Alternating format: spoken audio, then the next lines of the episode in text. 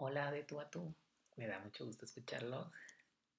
Bueno, volvernos a escuchar porque más bien que yo los escucho todavía no se puede. Leo sus comentarios y sus reseñas y todo lo que dejan en el podcast y me da mucho gusto. Y el día de hoy les voy a hablar de algo que quiero aclarar.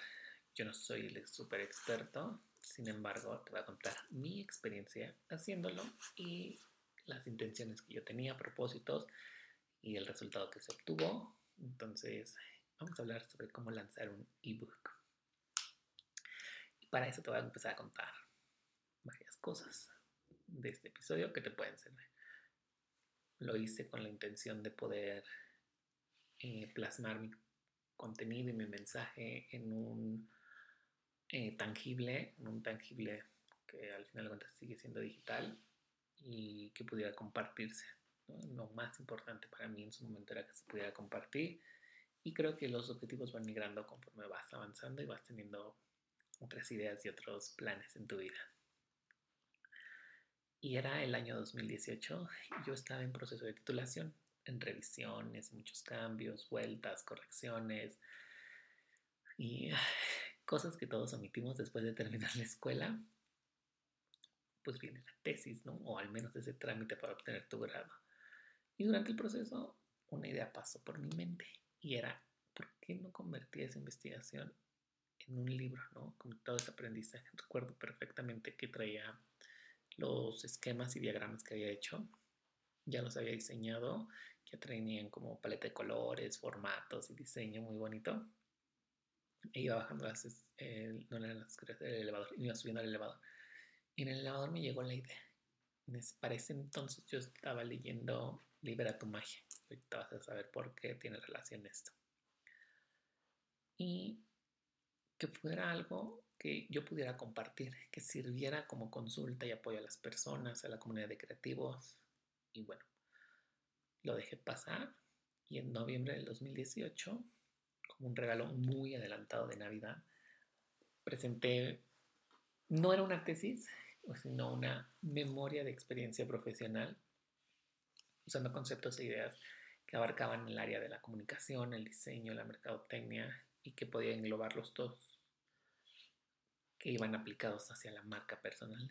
Desde entonces, eh, ya unos cuatro años, cinco, al día de hoy, pues muchas cosas han cambiado en cuanto a mi concepto de la misma, que es la marca personal, y que siento que son detalles que no voy a aportar el día de hoy, ya será en otro punto. El proceso conllevaba también, pues, al estudiar diseño, que yo pudiera diseñar tal cual la, el libro este, la, tesis o la memoria. Entonces él era desde hacer el editorial, las páginas interiores, lo exterior. Y recuerdo muy bien tenerla como soy fan de las revistas, tenía la edición del libro amarillo del Palacio de Hierro. Y ese libro se me hace muy bonito, habla sobre moda y estilo entre las tendencias. Entonces lo llevé a la imprenta y les dije, quiero que me digan qué papel es este y cómo está impreso, porque así quiero que me hagan este trabajo. Ya lo había vaciado en diseño yo, ya había hecho el diseño de todo. Solo me faltó hacer la compaginación, algo que nunca supe hacer y que bueno, después me causó otros problemas.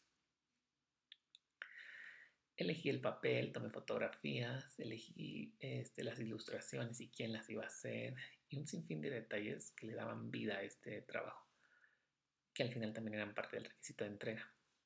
Hice dos copias o mandé a hacer dos copias, una era para mí y la otra se quedaba en la escuela. Y lo hice con la intención de que yo quedarme una copia como el recordatorio de las cosas que soy capaz de lograr. Y lo guardé en mis libros. Tesoro, que así le digo yo, a una parte de mi stands que tengo en el cuarto. Y en 2020, yo creo que para muchos de nosotros era un año excepcional. Y digo para muchos de nosotros porque lo comenté con varios amigos y sabíamos que este año iba a ser excepcional que tendríamos muchos planes, eso no estaba escrito todavía. Entonces, eh, quiero pensar que de alguna forma sí fue un año excepcional porque nos tomó por sorpresa todo lo que vivimos en 2020 y, de ahí creo que teníamos muchas expectativas que habíamos depositado en un año con todo lo que cambió. Y te hablaba sobre Elizabeth Gilbert porque estas ideas que llegaron, ella menciona algo en el libro de Libera tu magia, que es las ideas están ahí, depende de ti tomarlas y darles forma, que es algo que estoy parafraseando nunca me ha dejado de resonar en la cabeza.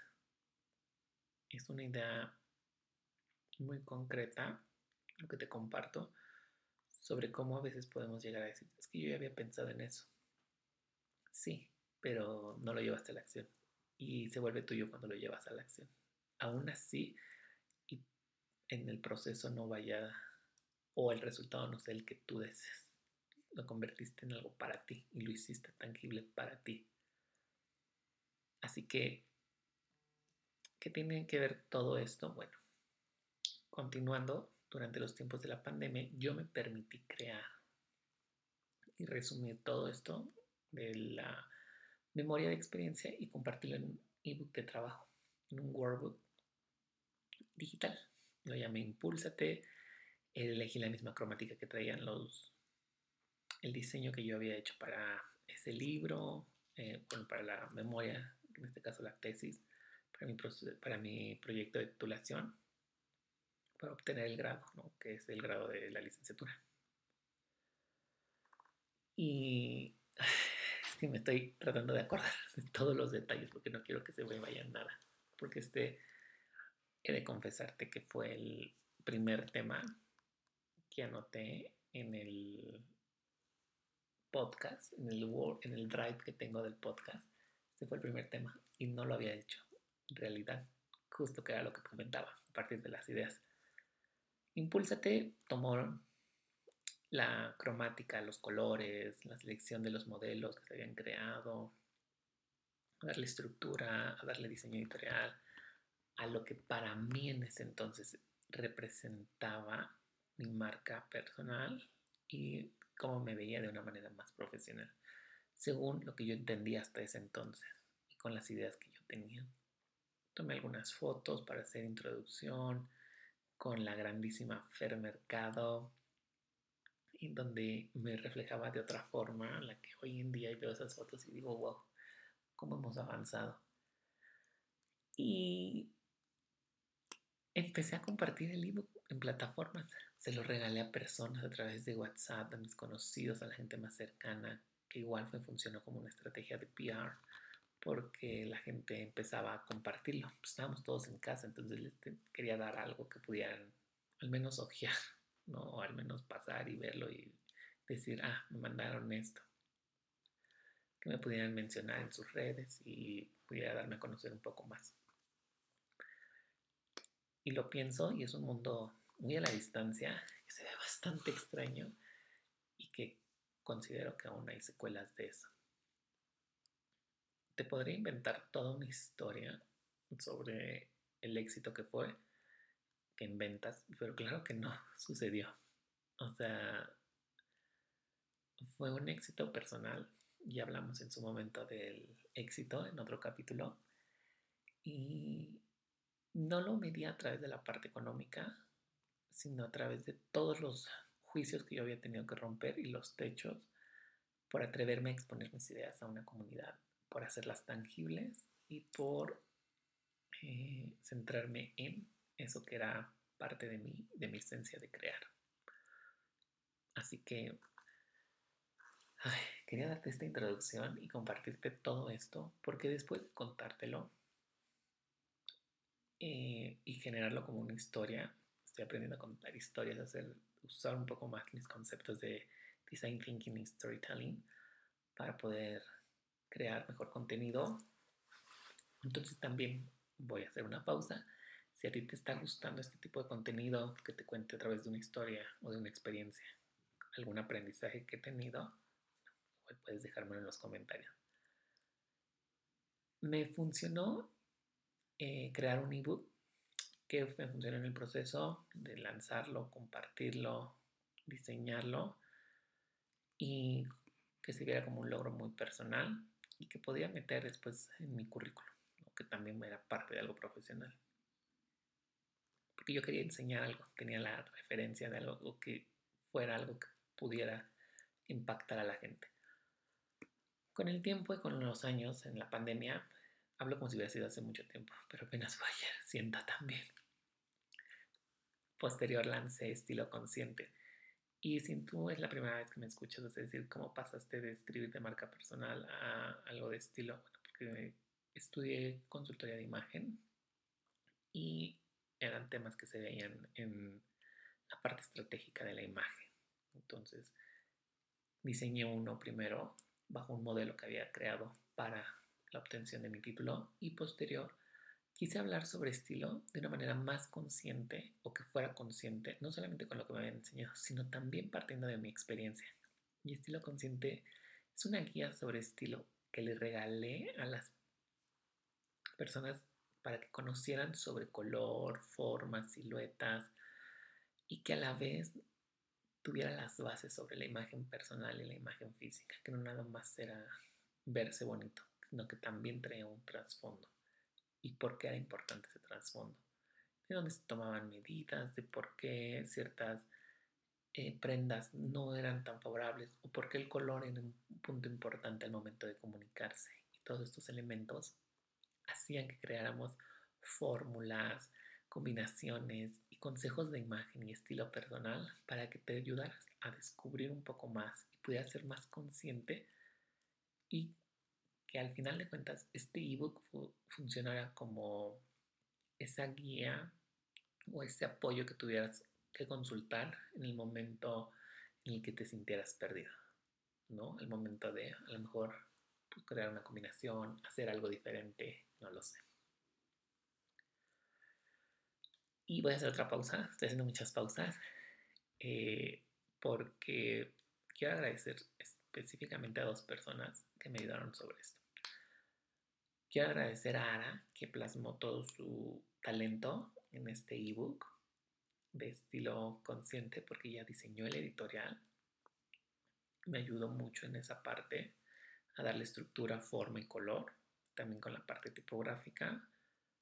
Y creo que quienes lo comparten eh, el día de hasta el día de hoy o con quien lo comparto hasta el día de hoy lo ven como una parte muy relevante de las secciones de estilo que estamos dando, que imparto, porque se llevan un material que es fácil de leer, que es accesible y con el que puedes estar eh, al que puedes estar recurriendo constantemente. Así que después de todo esto, Vamos a empezar con una de las tradicionales listas que siempre hago para cada episodio, que me gusta mucho hacer, donde vamos a ir desmenuzando los puntos más relevantes de este proceso. Lanza un ebook. El punto número uno dice, elige un tema. Y todo inicia aquí, porque es el punto en el que vas a desarrollar, crear y elegir algo en lo que quieras especializarte o de lo que quieras hablar de forma muy específica elegir un tema me permitió a mí también ir desglosando ideas generales para llevarlas a algo particular. Porque no era, porque era más difícil hablar de tantos temas simplemente hablar de uno en específico y que pudiera tener mayor impacto. También te voy a decir que debe de ser algo en lo que te sientas seguro de expresar, porque al final hay que escribir, o al menos esa fue mi experiencia. solo se trata de copiar ideas, hay que darle forma a esas ideas, hay que interpretarlas y que tengan coherencia con lo que estás diciendo, con el resultado y con la investigación que puedes hacer. Yo en mi caso eh, seleccioné estos dos temas que hablaban sobre marca personal. Tengo una investigación previa que había realizado por eso nace Impulsed. Y eh, lo hice a través de ejercicios. No quería que el libro trajera tanto contenido como teórico, sino que más bien a partir de ejercicios tú pudieras ir viendo cómo podrías adentrarte un poco más al camino de tus objetivos, tus metas profesionales, que también se pudieran alinear a tu vida profesional. La verdad es que los ejercicios pues no tienen tiempo de caducidad, el ebook no tiene tiempo de caducidad, me falta renovarlo, he de confesarlo, pero no tiene caducidad porque son ejercicios que puedes hacer en cualquier etapa de tu vida. Desde si vas saliendo de la escuela, si estás estudiando y quieres empezar a destacar como alumno, o si ya estás en otro plano y dices, ok, quiero replantear hacia dónde va mi vida en este momento, como pueden ser los 30. Y para el segundo ebook, estilo consciente, mi idea era que las personas pudieran tener una guía rápida de cómo crear luz, aprender y consultar cuando tuvieran dudas. Porque a mí me pasó mil veces qué colores tenía que consultar, qué colores tenía que combinar, cómo se podían combinar, qué funcionaba, qué no. Y pues, claramente no tenía algo así y no podía andar cargando un libro siempre. Entonces un ebook era una opción muy rápida porque lo traía en el celular. Y lo más importante de esto era que yo te lo contara desde mi experiencia personal y profesional, pero más personal, porque había cosas que había hecho que resultaban muy padres para mí aparte que resultaban muy padre, daban la pauta a que pudiera seguir creando algo más allá de nada más eh, pudiera crear algo más allá de solo copiar información. Quedé pensando por eso. Me disocié un poco creo que el elegir el tema fue algo muy relevante para mí y la verdad es que hay mucha gente que puede hablarte de lo que sea, porque tienen el talento y solamente falta pulirlo para que puedan hacerlo. Puedes hacer un ebook de ilustración, de recortes de tus dibujos, de tus fotografías, de técnicas, no sé, que hay infinidad de temas en los que puedes empezar a explorarte. El segundo punto habla sobre darle un propósito. Porque ya una vez que ya tienes el tema, no nada más es, ah, escribo copio información y la lanza. Justo de esto va a darle un propósito, de que ya sea algo que, intentes vender o compartir. El propósito se encuentra en el impacto que pueden tener tus palabras o experiencia que deseas compartir. Mi primer ebook tenía como propósito compartir ejercicios que fueran funcionales para encontrar tus propósitos en diferentes áreas de la vida, que era lo que te comentaba, en la que pudieras hacer un autoanálisis de lo que eres en este momento y de qué manera te podrías desarrollar de manera profesional hacia tus aptitudes o que pudieras desarrollar tus aptitudes de manera profesional.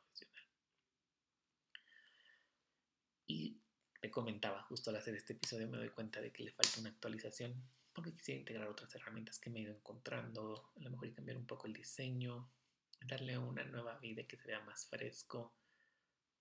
Sin embargo, bueno, es algo que queda como tarea pendiente y después de estos años también confirmo que uno de mis pensamientos más recurrentes ha sido los propósitos.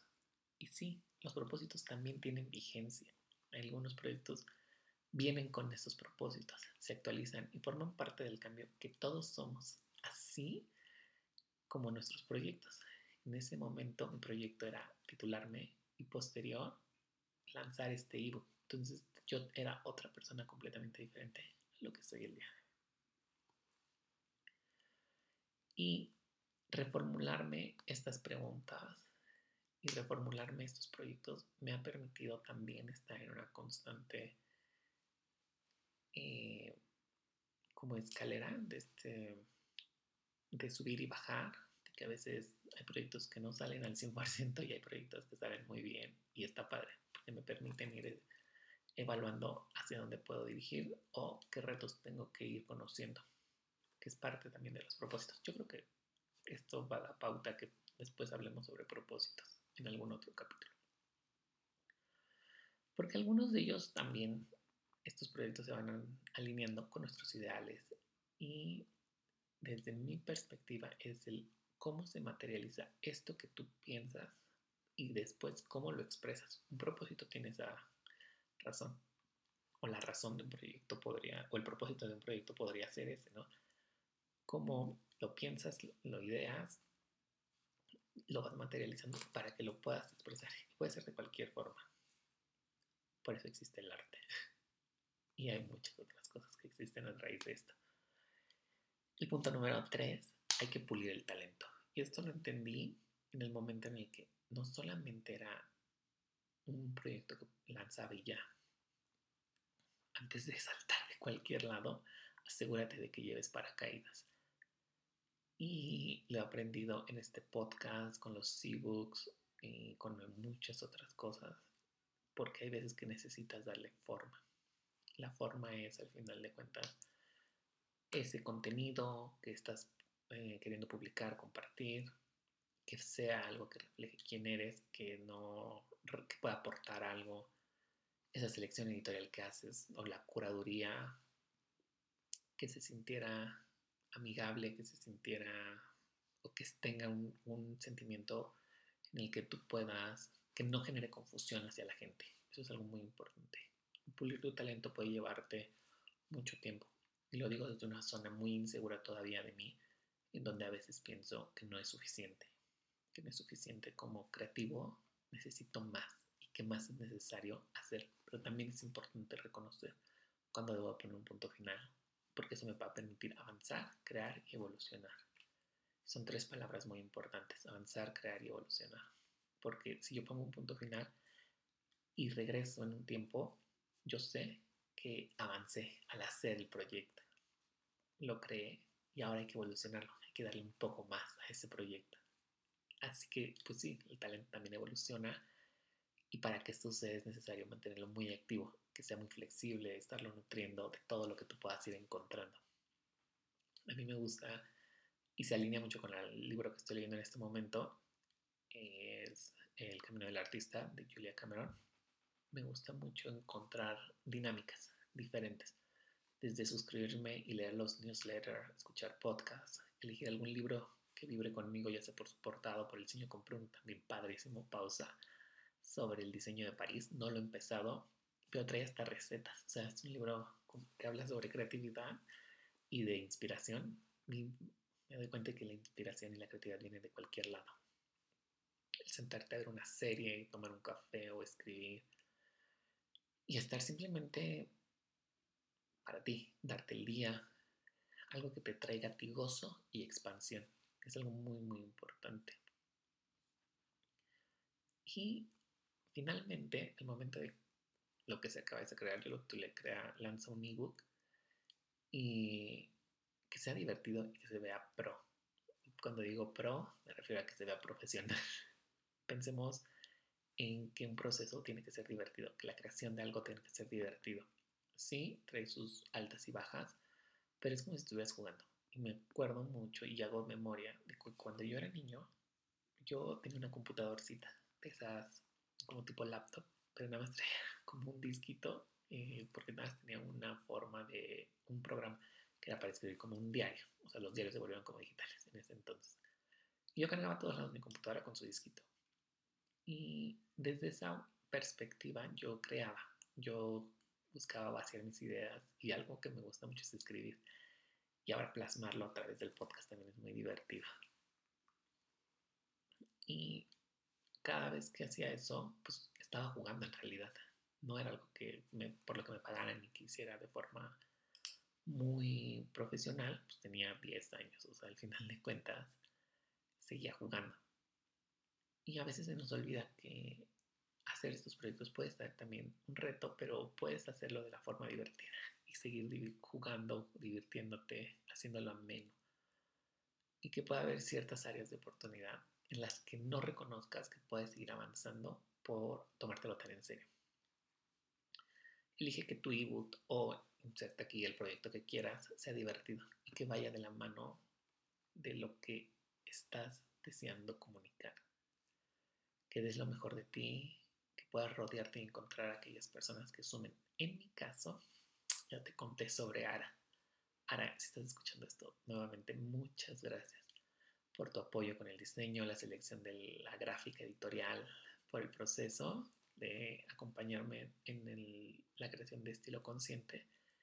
Y también en el proceso estuvo Irving, quien me apoyó con la corrección de estilo, al momento de escribir, de redactar mis ideas, porque a veces uno balbucea mucho al escribir. De hecho, uno de, al estar realizando el podcast me he dado cuenta lo mucho que me interesa tomar un curso de escritura creativa para desarrollar más mis ideas. Porque escribo los episodios y hay veces que te leo algunas partes. Spoiler, lo voy a confesar. Y hay veces en las que nada más tomo las ideas que están escritas y las puedo ir desarrollando. Pero siento que desarrollar la escritura creativa también es parte de. Después de esta pausa, eh, Irving fue un gran, un gran apoyo en el proceso de la creación del ebook porque me ayudó en toda esa parte que yo carecía y, que en la, y en la que después me fui enfocando un poco más, ¿no? Desde la corrección de estilo. Y saber también que tenía una comunidad que me respondía a esas inquietudes, que podía descubrir a qué se dedicaban, qué habilidades profesionales tenían y qué posibilidades había dentro de cada uno de nosotros. Era muy importante. Te quiero contar también sobre la plataforma que usé.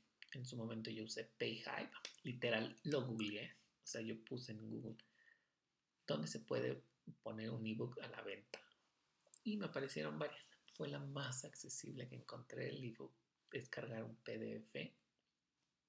Eh, te da algunos datos que tienes que registrar, crear tu cuenta. Y yo no tenía en ese entonces y no tengo una landing page, un sitio personal web, donde por medio de algún registro lo puedas descargar el contenido. Y pues, no, yo esta página te ayuda con el registro de usuarios y compradores porque se puede alinear y enlazar con tu cuenta de PayPal para ciertos pagos. Es una forma muy sencilla de usar, te da la opción de hacer marketing, ¿no? tener ciertas promociones, generar ciertos eh, detalles de promoción como una landing page y algunas portadas de fotografía que puedas ir subiendo. Un resumen. Es muy rápido. Y la forma de pago también. Te, generan, te llegan creo que a los dos días eh, los pagos que se hayan hecho. Porque sí se llegó a, a vender parte del ebook de trabajo libro de trabajo de marca personal de Impulsate. Así que te voy a ir resumiendo estos puntos en los que trabajamos el día de hoy, o los que te conté, para lanzar un ebook. Elige un tema, elige un tema que te apasione, que, en el que tú te sientas seguro y cómodo, que sea parte de ti, que represente tu esencia, que en ese momento quieras compartir o comunicar. Dale un propósito un propósito a ese proyecto que te ayude a ver un poco más hacia dónde puede irse, a seguir avanzando y que no se quede nada más plasmado ahí. Acércate a gente que te dé más herramientas de las que tú puedas tener para que puedan hacer sinergia y esto genere que ambos crezcan. Y sobre todo, dedícate a pulir ese talento que tienes. Yo me di cuenta, y hoy me doy cuenta más que nunca, que me gusta mucho escribir.